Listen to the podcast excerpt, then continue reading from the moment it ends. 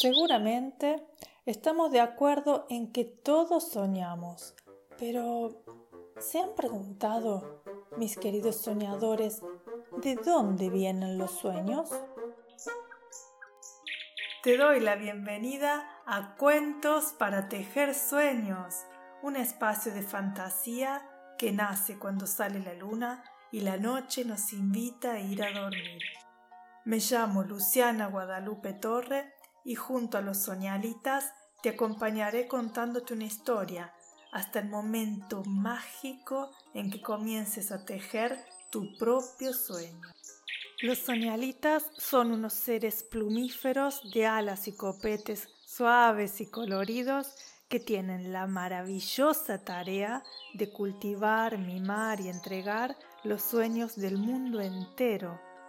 Así volando despacito y en punta de plumas, llegan cada noche con sus alas cargadas de historias de ensueño para repartir.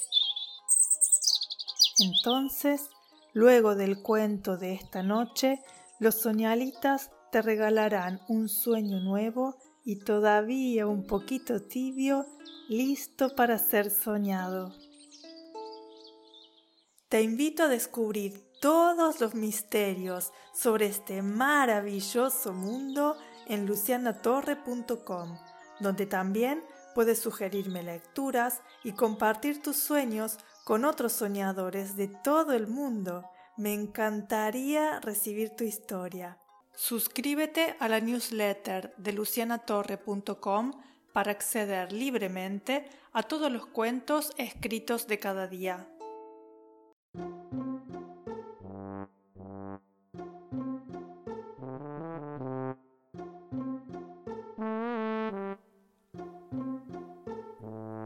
Señoras y señores, altos y bajitos, pequeños y grandes soñadores de sueños y sueñitos, el cuento que compartimos hoy se intitula Las hadas de colores.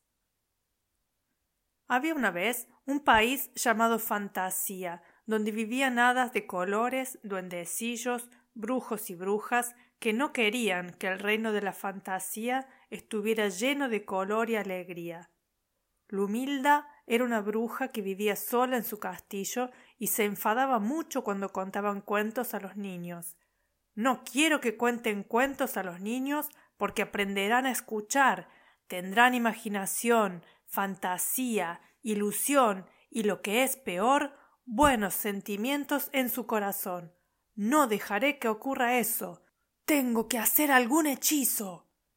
Entró en su castillo, cogió su libro embrujado y con voz muy fuerte dijo Brujos y brujas, que queréis el mal, que mi voz podáis escuchar.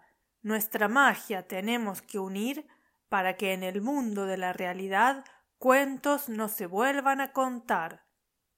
Cuando dijo esto, en el cielo se vieron relámpagos y se escucharon truenos, la magia de los brujos se había unido y el hechizo de la humilda se había cumplido, y desde ese momento en el mundo de la realidad no se volvieron a contar cuentos. El hada iris había visto lo que había hecho la humilda y fue a contárselo al hada naranja, que era el hada de los niños. Hada naranja, la humilda y los brujos del mal han unido su magia y han hecho que en el mundo de la realidad cuentos no se vuelvan a contar. Eso no puede ser. Llamaré a las hadas de colores para ver qué podemos hacer. Tomó su campanilla mágica y empezó a tocarla. Tilín, tilín, talán, talán, tilín, tilín, talán, talán.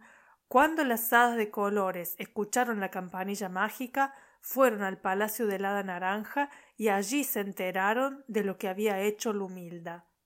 No dejaremos que se salga con la suya, dijeron enfadadas.